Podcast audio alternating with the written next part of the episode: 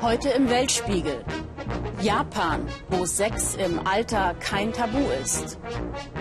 Ukraine, leere Kühlschränke, leere Staatskasse, ein Volk verzweifelt.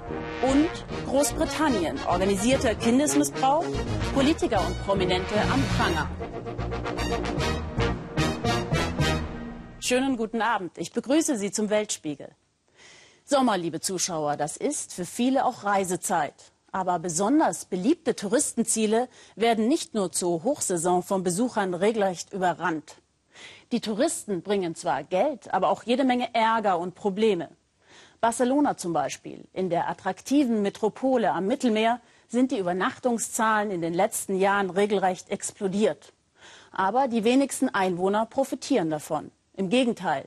In manchen Stadtvierteln fühlen sich die Einheimischen mittlerweile wie in einem Vergnügungspark. Und so wird der organisierte Protest gegen Lärm, Dreck und steigende Mieten immer lauter. Die neue Stadtverwaltung scheint jetzt darauf zu reagieren. Stefan Schaaf hat sich ins Getümmel gestürzt. Hochbetrieb im Hafen von Barcelona, Täglich legen hier gleich mehrere Kreuzfahrtriesen an und spülen Heerscharen von Touristen an Land. Nur wenig später finden sich diese Massen in der Innenstadt wieder, etwa auf den Ramblas der Flaniermeile. Barcelona ist angesagt. Barcelona ächzt und stöhnt unter dem Besucheransturm. Acht Millionen Gäste pro Jahr, Tendenz steigend. In den Markthallen sucht man Einheimische, fast ebenso vergeblich wie an den Stränden. Sonnenbaden in einer der coolsten Städte Europas. Viele Anwohner sind nur noch genervt, etwa im Viertel La Barceloneta direkt am Strand. Manel Martinez und seine Freunde gehen auf Patrouille. Sie haben sich in einem Stadtteilverein organisiert. In ihrem Barrio werden nämlich viele Wohnungen, meist illegal, an Touristen vermietet. Anwohner protestieren mit Plakaten gegen diese Geschäftemacherei. Bald gäbe es hier keinen Platz mehr für normale Menschen, sagen die Aktivisten, weil immer mehr Wohnhäuser in lukrative Touristenherbergen umgebaut würden. Wir haben entdeckt, dass von insgesamt 8000 Wohnungen 1500 für den Tourismus verwendet werden. Die Verdrängung von Anwohnern ist brutal. Und mit immer mehr Touristen verwandelt sich der Stadtteil in eine einzige Partyzone, Ballermann in Barcelona. Ein paar Franzosen meinten schon, dass hier sei die Copacabana von Europa, alles sei erlaubt, Fiesta ohne Ende. Diese Fotos haben für Empörung gesorgt, italienische Touristen hemmungs- und hüllenlos im Supermarkt. Denen ist alles egal, sie zeigen sich nackt auf den Balkonen, pinkeln irgendwo in die Straßenecken. Das ist unsere Wirklichkeit. Und wenn es dunkel wird in Barcelona, dann steigen auch die Dezibelwerte in den angesagten Vierteln der Stadt. Ein ständiger Lärmpegel bis mitten in die Nacht. Für die Anwohner ist das unerträglich. Für Pep Miro zum Beispiel. Hören Sie mal, so geht das bis 2, 3 Uhr früh. Es gibt ältere Leute, die deswegen wegziehen mussten, etwa zu ihren Kindern, die außerhalb der Stadt leben oder in Vierteln, die nicht so betroffen sind. In La Barceloneta entlädt sich der Zorn darüber immer wieder in Protesten. Die einen wollen Party machen, die anderen ihre verdiente Ruhe haben. Das kann in solchen Stadtteilen auf Dauer nicht gut gehen. Weg mit den besoffenen Rufen dieser Anwohner. Seit Juni regiert im Rathaus ein linksalternatives Bündnis und das hat jetzt die Notbremse gezogen. Ein Jahr lang sollen keine neuen Hotelprojekte genehmigt werden. Man will eine Atempause. Wir müssen diskutieren, wie wir den Tourismus neu organisieren, damit die Stadt davon profitiert, aber auch die Touristen selbst, denn die möchten doch auch eine liebenswürdige Atmosphäre. 30 konkrete Hotelvorhaben wurden erst einmal eingefroren, etwa dieses am Plaza Catalunya. Mehr als 100.000 Menschen in Barcelona arbeiten im Tourismusbereich ein bedeutender Wirtschaftsfaktor. Die Hotellobby schlägt Alarm. Investoren würden mit einem Baustopp abgeschreckt. Solche voreiligen Entscheidungen sorgen für Unruhe in der Finanzwelt und als Stadt verliert man nicht nur Investitionen, sondern auch neue Arbeitsplätze. Es bleibt eine schwierige Gratwanderung, gerade auch im Viertel La Barceloneta. Der massive Touristenansturm verändert dramatisch die Sozialstruktur, erklären uns die Aktivisten. Das wird im Hundesalon von Monse Ortega deutlich. Die langjährige Ladenbesitzerin muss hier demnächst ausziehen. Das tut schon sehr weh, aber ich kann einfach nicht eine Miete von 1000 Euro für 24 Quadratmeter bezahlen. Und so wie mir ist es schon sehr vielen Menschen aus diesem Viertel ergangen. Die Mitglieder der Stadtteilgruppe zeigen uns dann noch einen Erfolg ihrer Arbeit. Dieses Haus wurde versiegelt, weil hier alle Wohnungen illegal an Touristen vermietet worden waren. Damit ist es jetzt erst einmal vorbei. Diese Lage in Strandnähe ist sehr beliebt. Sie wird von den Touristen sehr nachgefragt. Allein in dieser Straße gibt es drei weitere Häuser, die ebenfalls versiegelt wurden. Die Anwohner gehen immer öfter auf die Barrikaden. Sie seien nicht generell gegen den Tourismus, sagen viele von ihnen. Die Urlauber würden ja auch viel Geld bringen. Aber sie wollen einen kontrollierten Tourismus, denn der scheint in Barcelona außer Rand und Band geraten zu sein. Japan ist ein Land der Widersprüche, auch was Moralvorstellungen und leibliche Freuden angeht. So hat über ein Drittel aller japanischen Männer unter 30 null Interesse am Sex. Das ist das Ergebnis einer offiziellen Regierungsstudie. Ganz anders dagegen die Situation bei den Älteren und Alten, die man schon die Generation Silver Sex nennt. Ab 60 plus werden Nippons Senioren scheinbar erst so richtig aktiv. Und nachdem jeder vierte Japaner bereits über 65 ist, tut sich hier auch eine zahlungskräftige Zielgruppe auf. Sex Sells. Der Erotikboom bei den Alten ist mittlerweile zu einem Multimilliardengeschäft geworden. Und da kann man selbst mit 80 auch noch ein bisschen mitverdienen und nebenbei seinen Spaß haben. Uwe Schwering mit einem ganz speziellen Einblick in die japanische Gesellschaft. Wochenende in Tokio. Doch er kennt weder Rast noch Ruhe. Mit seinen 80 Jahren ist Shigeo Tokuda wohl das, was man einen rüstigen Rentner nennt. Es zwickt ein wenig im Knie, aber ansonsten ein ganzer Mann. Von der jungen Generation heißt es ja, sie habe keinen Sex mehr. Das ist wohl ein Trend. In Japan nennt man sie Vegetarier oder so, weil sie keine fleischliche Lust mehr haben. Mir macht es Mut, dass ich auch im Alter noch gebraucht werde. Deshalb gebe ich mir Mühe und versuche in Form zu bleiben. Tokuda ist kein Vegetarier. Das wird er uns noch allen beweisen. Währenddessen Einchecken zur Dating-Party des Seniorenclubs Sanko. 10.000 Mitglieder japanweit. Hier und heute flirten 200. Und Thema Nummer 1 sitzt mit am Tisch. Die Lebenserwartung steigt. Die Senioren sind gesund, fit und aktiv beim Sex. Oft ganz unverbindlich. Auch bei meinen Freunden und die sind alle Ende 70. In Japan geht es traditionell lockerer zu. Shintoismus und Buddhismus, das heißt mehr Vergnügen, weniger moralischer Ballast. Christliche Gewissensbisse, Fehlanzeige. Ich mag Sex und Gartenarbeit und rumfahren mit meinem Sportwagen. Wenn's heute klappt, geht's erst ins Café und dann ab ins Hotel.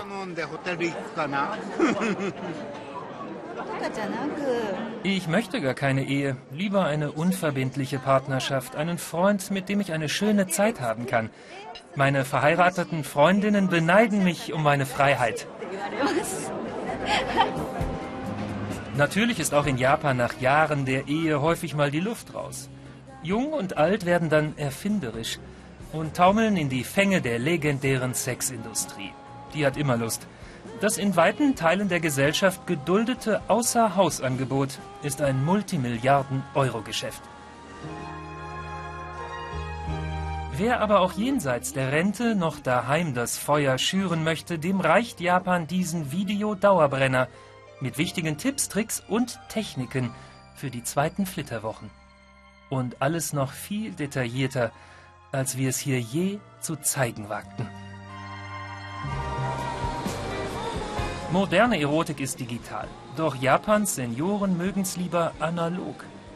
In Shinjuku hat ein Verlag seit 34 Jahren ein publizistisches Fossil im Programm, den Sex Life Report. Kommt alle zwei Monate auf Papier mit erotischen Geschichten. Und zwar die der Leser, verfasst von Hand mit der Post. Die Geschichten sind nicht fiktiv, sondern echt. Und darum geht es uns. Auch viele Frauen schreiben. Eine 60-jährige Hausfrau erzählte gerade von ihrem Seitensprung. Beamte, Lehrer, Landwirte, Damen sowie Herren. Die Ältesten fast 90. Alle haben was zu erzählen. Ohne Tabus.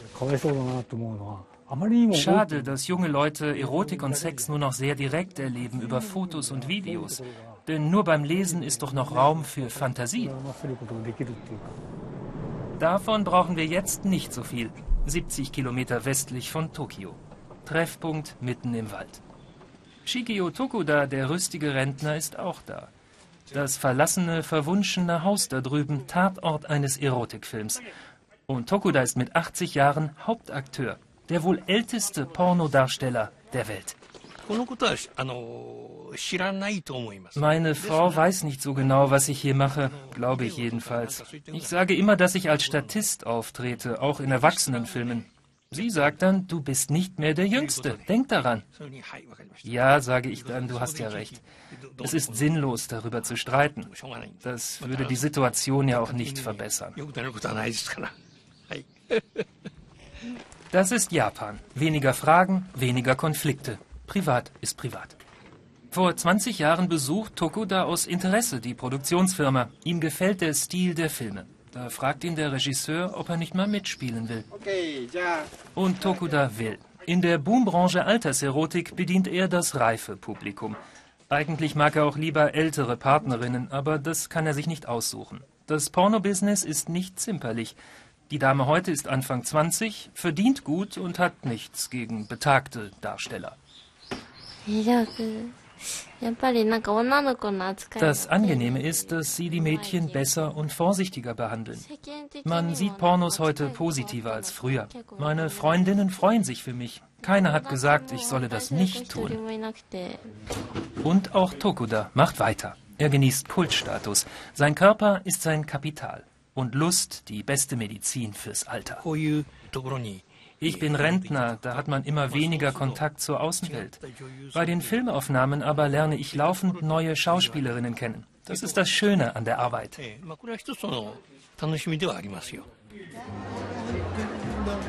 Im Hotel Tobu brennt jetzt die Luft. Der Seniorenbegegnungskreis Sanko flirtet sich Richtung Höhepunkt. Beim Speeddating. Ein zermürbender Marathon. Wer einen Favoriten hat, hinterlegt den Namen beim Moderator. Herrscht gegenseitige Sympathie, werden die Pärchen rausgewunken. Frau Makita steht hoch im Kurs, zum Beispiel bei Herrn Yokoyama. Gut, dass ich noch jemanden gefunden habe. Nachher gehen wir ins Café. Auch Shiota, der alte Casanova, hat ein Match. Schon redet er vom Badebesuch im Onsen. Und ins Hotel will er ja auch noch. Es scheint, als laste nun die gesamte japanische Libido auf Tokudas Schultern. Der Regisseur holt das Letzte aus ihm raus. Und Henry Tsukamoto, selbst 72 und Großmeister der Alterserotik, lässt auch beim Ambiente Sorgfalt walten. Tatami-Matten, Schiebewände, viel Holz, viel Nostalgie. Er versetzt den Zuschauer in die Showa-Zeit, die Zeit des verstorbenen Kaisers, die Nachkriegszeit. Damals gab es nicht mal genug zu essen, aber die Menschen haben überlebt. Diese Leute sind auch heute noch hungrig, auch auf Sex. Sie sind lebensfroh und wer lebensfroh ist, der ist auch sexuell noch aktiv. Paradebeispiel Tokuda, der abgekämpfte Heros des Eros. Zum Nachspiel eine Lektion fürs Leben und alle Altersgenossen. Es ist sehr wichtig, nicht schüchtern zu sein. Man muss interessiert bleiben am Leben und darf sich nicht schämen. Das muss man ablegen und tun, was einem gefällt. Denn die Zeit ist sowieso viel zu kurz. Ein schönes Motto, finde ich, das man sich ruhig zu eigen machen könnte westliche Cola? Für viele Russen in der aktuellen Patriotismuswelle tabu. Stattdessen trinkt man Kwas, ein traditionelles russisches Getränk, das wir hierzulande nicht kennen und das von manchen strammen Nationalisten zur russischen Anti-Cola stilisiert wurde. Aber was ist das überhaupt, Kwas? Peter Schreiber klärt auf.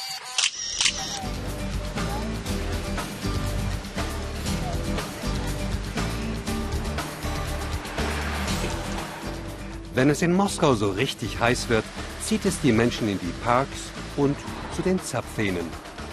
Denn nichts löscht besser den Durst als Quass. Sieht aus wie Cola, ist aber gegorenes Schwarzbrot. Quass schmeckt ein bisschen süß, ein bisschen herb und ist so beliebt in Russland wie schon lange nicht mehr. Aber wie macht man aus Schwarzbrot ein Sommergetränk? fahre raus aufs Land zu Babuschka Valja. Das Rezept, sagt sie, sei kein Geheimnis. Ich soll einfach mitkommen in die Küche. Zunächst röstet sie in einer Pfanne altes Schwarzbrot. Je länger, desto dunkler wird später der Quass. Dann gießt sie heißes Wasser dazu, ein bisschen Salz, ein wenig Hefe, gut umrühren und stehen lassen. Wie lange bleibt das so? Drei Tage. Das Brot, der Sud müssen sich ersetzen. Die Menschen in der Stadt holen sich Quass im Supermarkt, sagt sie. Wir machen es in einem Bottich. Ganz einfach. Vor dem Trinken wird die Flüssigkeit durch ein Tuch gegossen. Und fertig ist der Quass. Mittlerweile gibt es Dutzende von Geschmacksrichtungen. Und Otschakowo ist nur eine von vielen Brauereien, die neben Bier jetzt auch Quass herstellen. Anna Morovjova zeigt mir, wie in den aus Deutschland importierten Braukesseln das urrussische Getränk zubereitet wird. Nun nimmt man hier statt Brot Roggenmehl. Um 11 Prozent sind die Verkaufszahlen im letzten Jahr gestiegen. Quass sei gesund und gut für Stoffwechsel und Kreislauf, heißt es. Und es passt in eine Zeit, in der sich das Land gern wieder patriotisch gibt. Die russische Alternative zu westlicher Cola. Mit am beliebtesten ist Nikola. Das kann man verstehen als keine Cola oder wie es in der russischen Fernsehwerbung heißt, Nein zur Kolanisierung. Ach ja, ein bisschen Alkohol darf auch drin sein, aber nie mehr als 0,5 Prozent. Wenn sich nur ein Bruchteil der Anschuldigungen bewahrheitet, könnte es der größte politisch-moralische Skandal in der britischen Geschichte werden. Scotland Yard ermittelt derzeit gegen mindestens einen pädophilen Ring, der jahrzehntelang auch rund um Westminster sein Unwesen getrieben haben soll. Ungeheuerliche Vorwürfe stehen da im Raum. Organisierter Kindesmissbrauch durch Prominente und Politiker in hohen Positionen, offenbar von der Polizei gedeckt unfassbare Verbrechen über Jahrzehnte, seit den 60er Jahren. Derzeit wird gegen rund 1400 Verdächtige ermittelt, sogar gegen einen ehemaligen Premierminister. Und fast täglich gibt es neue Enthüllungen, weil viele Opfer zuvor aus Angst und Scham geschwiegen haben. Juli Kurz. Das Rascheln der Blätter, die Luft, die Natur. Dann kehren sie zurück, Bilder, Erinnerungen, an einen Wald. Immer wieder wurde Esther Baker dorthin gebracht, hingeschleppt, um missbraucht zu werden. Es war Vergewaltigung. Es war Folter. Sie haben gemacht, was sie wollten. Dann höre ich manche Geräusche und Stimmen und alles kommt wieder hoch. Ich bin wieder ein Kind, wieder in dieser Situation. Als es geschah, war Esther gerade mal sechs, erinnert sie sich. Und dann immer wieder, regelmäßig, von mehreren Männern. Einer soll ein Politiker gewesen sein, aus ihrer Heimat bei Birmingham. Manchmal wollte er, dass sie Klavier spielt, berührte sie dabei. Offenbar geduldet von ihrem Vater und gedeckt von der Polizei. Ich habe häufiger versucht zu fliehen. Ich erinnere mich, wie ich abgefangen wurde und zu ihnen zurückgebracht wurde von einem Polizisten. Ein pädophilen Ring. Unter den Tätern auch Politiker, von der Polizei gedeckt. Es sind unglaubliche Anschuldigungen, aber nicht die ersten, die Mark Watts von der Investigativplattform Exaro zu hören bekommt. Esther Baker hat ihn um Hilfe gebeten. Die Plattform recherchiert zum immer größer werdenden Missbrauchsskandal. Das Netzwerk an Pädophilen, über das Esther spricht, war eigentlich eher lokal begrenzt, also nicht in London. Aber es gab auch Überlappungen mit Londoner Politikern. Es gab regelrechte Verbindungen. Uh, Opfer wurden ausgetauscht zwischen den pädophilen Ringen, die sich auch an Esther vergriffen. Möglicherweise wurde Esther Baker auch an diesen Ort geschleppt, nicht weit entfernt vom britischen Parlament. Der Apartmentkomplex Dolphin Square. Viele Abgeordnete haben hier ihren Londoner Wohnsitz. Regelrechte Missbrauchsorgien sollen in den 80ern hier und andernorts stattgefunden haben. 200 Kinder sind in dieser Zeit verschwunden. Einige sollen bei Sexspielen umgebracht worden sein. Nach unseren Informationen stand einer der Tatorte eine Zeit lang im polizeilichen Visier. Und gerade als die ermittelnden Polizisten dabei waren, diesen Ring aufzudecken, wurde die Ermittlung von oben gestoppt. Aufarbeitung verhindert. Akten verschwinden. Zeugen verstummen. Jahrelang. Erst peu à peu kommen die Verbrechen des Westminster pädophilen Rings ans Licht. Das dreckige Spiel des Machtmissbrauchs zwischen Politik, Geheimdienst, Polizei. Der Abgeordnete John Mann kennt die Gerüchte seit langem. One could feel it. Man konnte das spüren. Menschen wurden bedroht, eingeschüchtert. Wir haben der Polizei von einem Mord berichtet, der direkt damit in Verbindung stand. Und vier Jahre später noch ein weiterer. Wir hatten Beweise, Videos. Das war eine große Sache. Das war organisiertes Verbrechen. Aber nichts geschah. John Mann hat nicht aufgegeben. Gerade erst hat er eine Liste mit 20 Verdächtigen an die Polizei weitergegeben. Darunter namenhafte Politiker. Ich sehe Menschen, die ins Parlament reinspazieren, die eigentlich ins Gefängnis gehören. Und hier draußen sind Leute, die das wissen. Und es gibt Opfer hier draußen. Und Eltern, die nicht wissen, warum sich ihr Kind umgebracht hat, verschwunden ist. Gemeinsam mit Hilfsorganisationen gedenkt er der Missbrauchsopfer. Direkt gegenüber vom Parlament. Eine Mahnung an die dort drinnen. Die meisten Politiker aber, die bislang öffentlich mit Missbrauch in Verbindung gebracht wurden, sind längst verstorben. Sie können nicht mehr belangt werden. Oder sie sind alt und dement, wie Lord Jenner. Seit den 80ern wird ihm vorgeworfen, sich an mehreren Jungen vergangen zu haben. Erst seit Freitag muss er sich vor Gericht verantworten. Auch eine unabhängige Kommission wurde nun von der britischen Regierung einberufen. Sie soll den sich häufenden Anklagen auf den Grund gehen. Späte Aufarbeitung und ob die Kommission jetzt wirklich Aufklärung bringt? Für Missbrauchsopfer wie Esther Baker wäre es eine kleine Genugtuung nach all dem Schmerz. In person, the ich wünsche mir, dass diese Menschen niemanden mehr verletzen können, dass andere vor ihnen bewahrt werden. Vor ein paar Tagen wurde nun tatsächlich einer ihrer mutmaßlichen Schänder festgenommen. Aber viele mehr bleiben immer noch unbestraft. Noch unfassbarer, wenn man weiß, dass die meisten der Opfer Kinder und Jugendliche aus Waisenhäusern und Kinderheimen waren. Nicht nur Griechenland, auch die Ukraine kämpft gegen den drohenden Staatsbankrott. 72 Milliarden Dollar Schulden, die Wirtschaft im freien Fall. Mit der Korruption sei es noch schlimmer geworden, klagen die Bürger und statt Hoffnung und Aufbruchsstimmung nach dem Maidan-Aufstand herrscht vielfach nur noch die nackte Verzweiflung. Direkt an der EU-Grenze droht die nächste humanitäre und damit auch politische Krise. Die Lebensumstände werden immer härter. Nicht nur im Kriegsgebiet im Osten des Landes, sondern auch für die Menschen im Westen der Ukraine. Enttäuscht von der eigenen Regierung erlebte Goline Atay dort Wut und Frustration. Not macht erfinderisch.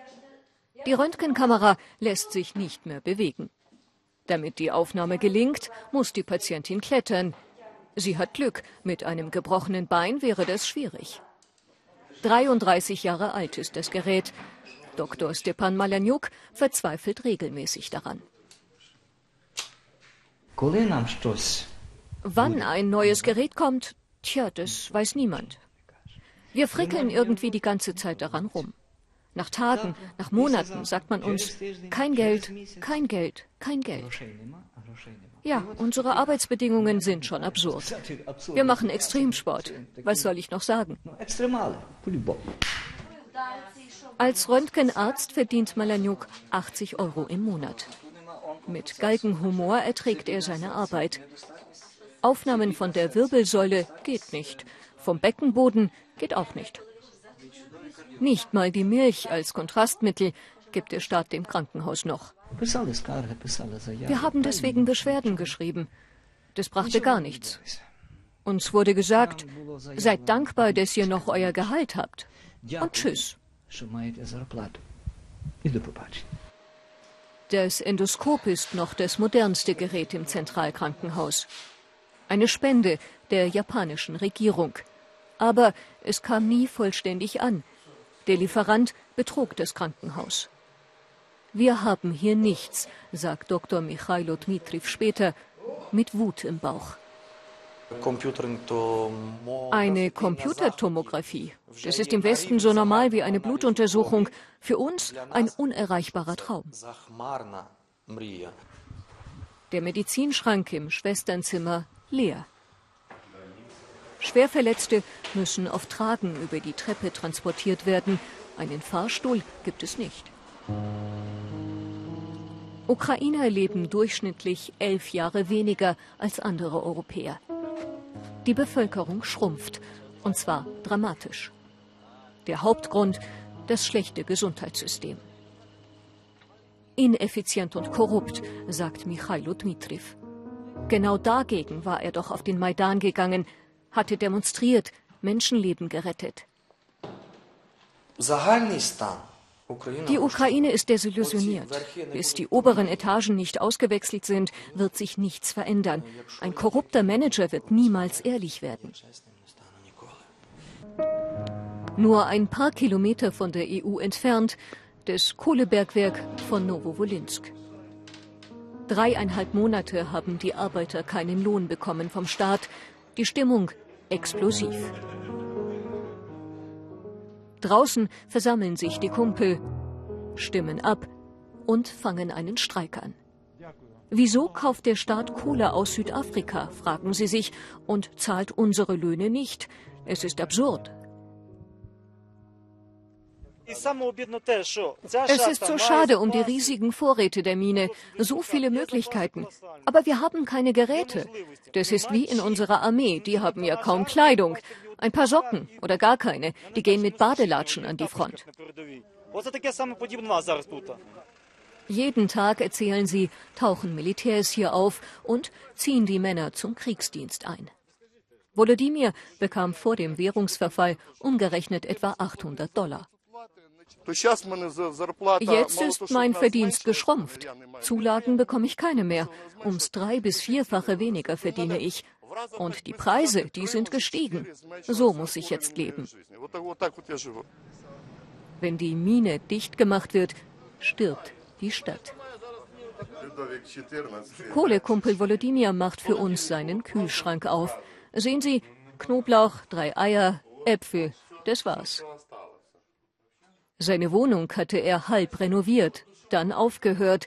Jetzt hat er Schulden. Von der Rente seiner alten Mutter leben nun beide. 68 Euro bekommt sie. Die neugeborene Enkelin besuchen, Rechnungen bezahlen, ausgeschlossen. In der Ukraine ist Krieg. Ein langer Streik, das wäre Wasser auf den Mühlen der Feinde der Ukraine. Damit würden wir ihnen einen Gefallen tun.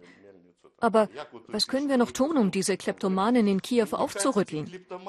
Die haben doch den Bezug zur Wirklichkeit verloren. Die leben in einer Parallelwelt. Einen Tag später. Parallelwelt trifft Wirklichkeit. Ministerpräsident Arseni Yatsenyuk und sein Innenminister besuchen die Region. Sie feiern die reformierte Polizei und ehren Soldaten. Als wir ihn fragen, warum die Kohlekumpel nicht bezahlt werden, attackiert er seinen, wie er sagt, unfähigen Energieminister. Wie viel brauchst du, habe ich meinen Minister gefragt, um die ganzen Arbeitergehälter auszuzahlen. Er sagt 2,1 Milliarden Rivnia. Von wem soll ich diese 2,1 Milliarden wegnehmen? Von den Lehrern, den Ärzten, den Polizisten, den Schulen? Soll er mir doch sagen, woher? щоб він мені просто запропонував, де взяти 2,1 мільярда. Tausende Bergarbeiter der Region sind in den Krieg gezogen. Ihren Familien hinterließen sie leere Kühlschränke. Und im Osten des Landes flammt die blutige Gewalt gerade wieder auf. Es kommen immer mehr. Aber wohin mit den vielen Flüchtlingen? Viele Länder Europas fühlen sich derzeit überfordert vom Ansturm der Asylsuchenden, wo und wie die Flüchtlinge unterbringen und versorgen. Und zwar menschenwürdig. Die Schweiz hat eine Notlösung gefunden, die die Gemüter dort erhitzt. Bunker. Darf man das? Menschen, die vor Krieg geflohen und oft traumatisiert sind, unter Tage in Bunkern unterbringen? Daniel Hechler zeigt uns die umstrittene Situation. Tagsüber ist es ein Leben zwischen Beton und Mülltonnen. Tristesse pur. Hier aber sind sie sicher. Asantan und Shafrin flohen aus Sri Lanka, hatten Angst um ihr Leben als Anhänger der tamilischen Opposition. Sie sind froh, in der Schweiz zu sein, eines aber bedrückt sie, jede Nacht müssen sie wieder runter. Der Eingang zum Bunker liegt neben einer Schule, mitten in einem Wohngebiet von Lausanne, viele Familien und Kinder. Nach einer Stahltür führt eine Betontreppe unter die Erde. Ein Abstieg in eine beklemmende Welt. Hier leben sie auf engstem Raum. Ohne Fenster, ohne frische Luft. Mehr als 50 Asylbewerber schlafen hier jede Nacht dicht auf dicht. Oder versuchen es zumindest. Die erste Nacht war für Schafrin ein Horrortrip. Ich musste viel weinen. Es ging mir nicht gut. Ich konnte ohne frische Luft nicht schlafen, hatte Probleme zu atmen. Uh, uh, Die Belüftung überlastet. Wir schwitzen alle, es ist zu heiß, meint er. Ein wenig Abkühlung immerhin gibt es im Waschraum. Der aber ist oft hoffnungslos überfüllt. An Privatsphäre ist nicht zu denken. Zwei Duschen, drei Toiletten. Das muss für alle reichen. Wir kämpfen hier. Um halb sieben werden wir von den Leuten geweckt. Dann müssen wir ewig Schlange stehen im Waschraum. Es gibt einfach nicht genug Platz. Viele hier flohen vor Leid und Folter. Aus Eritrea, Gambia, Nigeria. Nach einer langen Odyssee sind sie nun also in der Schweiz gestrandet, in der vagen Hoffnung auf ein besseres Leben. Mit einer solchen Bleibe aber hat wohl keiner gerechnet.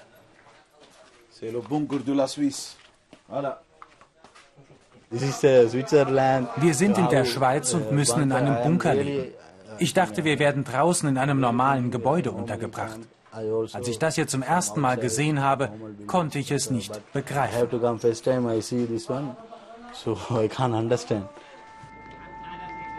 Schon jetzt leben weit mehr als 1000 Asylbewerber unter der Erde. Tendenz stark steigend. Seit dem Zweiten Weltkrieg ist die Schweiz unterkellert. Tausende Bunker, die heute nutzlos sind, wäre dann nicht der steigende Zustrom von Asylbewerbern, mit denen die Behörden kaum fertig werden. Das ist eine Notlösung. An und für sich keine sehr gute Lösung natürlich, aber einfach die einzige, die, die wir zur Hand haben, äh, kurzfristig äh, äh, unsere Aufgabe erfüllen zu können. Über der Erde ist die Millionärsdichte so hoch wie kaum in einem anderen Land. In Genf prägen Luxus und Überfluss das Straßenbild. Es gibt freie Büroräume und öffentliche Gebäude, meint zumindest eine Gruppe von Asylbewerbern. Sie haben kurzerhand einen Gemeindesaal besetzt, weigern sich unter die Erde zu ziehen. Die Stadt lässt sie gewähren. Vorerst. Aus Angst vor Repressalien wollen sie anonym bleiben. Wir haben uns geweigert, in den Bunker zu gehen, weil wir Menschen sind. Wir müssen doch wenigstens einen anständigen Schlafplatz haben. Es ist erniedrigend, uns in einer Anlage zu sperren, die für Kriegszeiten gebaut wurde. Ihnen reichen ein paar alte Matratzen auf hartem Parkett. Im Gemeindesaal regiert das Chaos. Eine improvisierte Küche, eine Dusche für alle. Und doch ist das besser als ein Leben im Bunker. Wenn es nur für eine Nacht wäre, wäre das kein Problem. Wir haben aber etliche Asylbewerber, die sechs, acht Monate, ein Jahr in einem Bunker verbracht haben. Alle Psychiater, Ärzte, selbst das Anti-Folter-Komitee der Schweiz sagen, das sei eine körperliche und geistige Misshandlung. Was das heißt, erfährt Asanta nun schon seit fünf Monaten. Seine Flucht aus Sri Lanka führte den 24-Jährigen über Katar, Kenia und die Türkei, im März dann schließlich in den Bunker. Ich kann nicht mehr zurück, aber hier kann ich auch nicht bleiben. Ich weiß nicht, wie es weitergeht. Nach einer kurzen Nacht darf er jetzt wieder nach oben. Mit seinem Freund Schafrin. Endlich frische Luft und Sonne. Wenigstens für ein paar Stunden. Abends dann wartet wieder der Bunker auf sie. Schwer darüber zu urteilen. Ist es wirklich nur eine Notlösung oder soll so eine Unterkunft abschrecken? Das war der Weltspiegel für heute, liebe Zuschauer. Alle Beiträge finden Sie auch im Internet und schreiben Sie uns auf unserer Facebook-Seite, welcher Beitrag für Sie am interessantesten war. Ich wünsche Ihnen jetzt erstmal einen schönen Sonntagabend. Auf Wiedersehen.